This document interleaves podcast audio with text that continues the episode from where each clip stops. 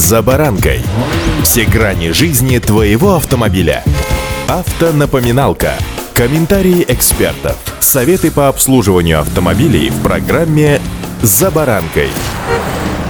Условиях новой архитектуры мира старые мысли, попытки найти виноватого или плохого или хорошего, не более чем трата времени, которая вполне себе могло бы пойти на установление прежде всего новой цели, ну или как минимум корректировки старой и стабильного поступательного движения вперед к своей цели. Европа, Америка, да и Япония, конечно, прикормили нас своими автомобилями, что ж тут кривить душой, сам езжу на звездатом японце, а теперь все, баста карапузики, занавес. С вами за баранкой Александр Карпов, здравствуйте. Автомобильные факты.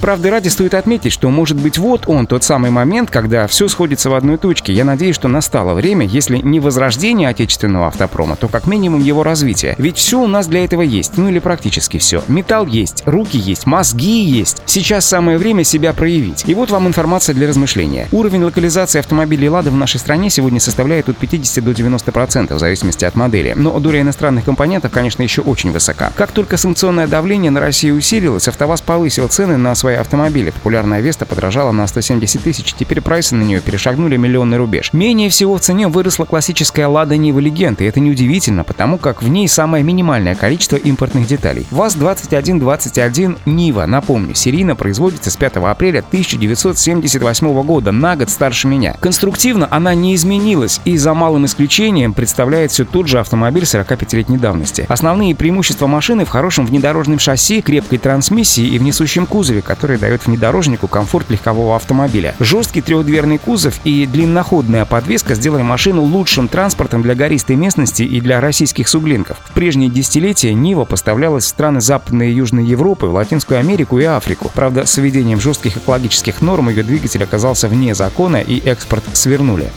Автомобильные факты.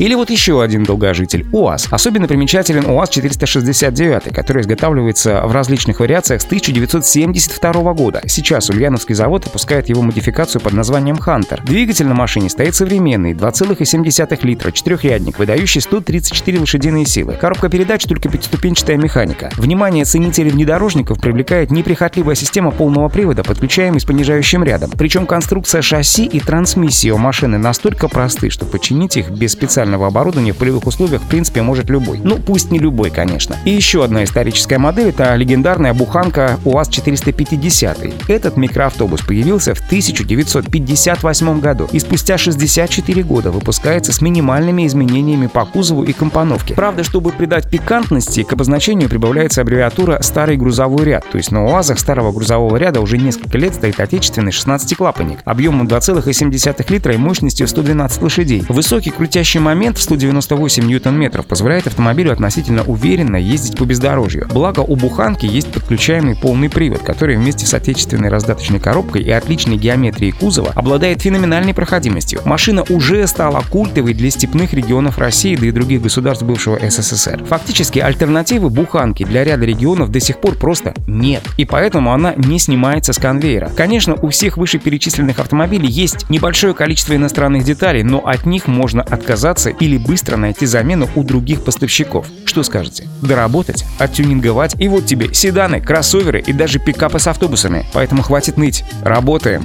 и удачи всем. За баранкой.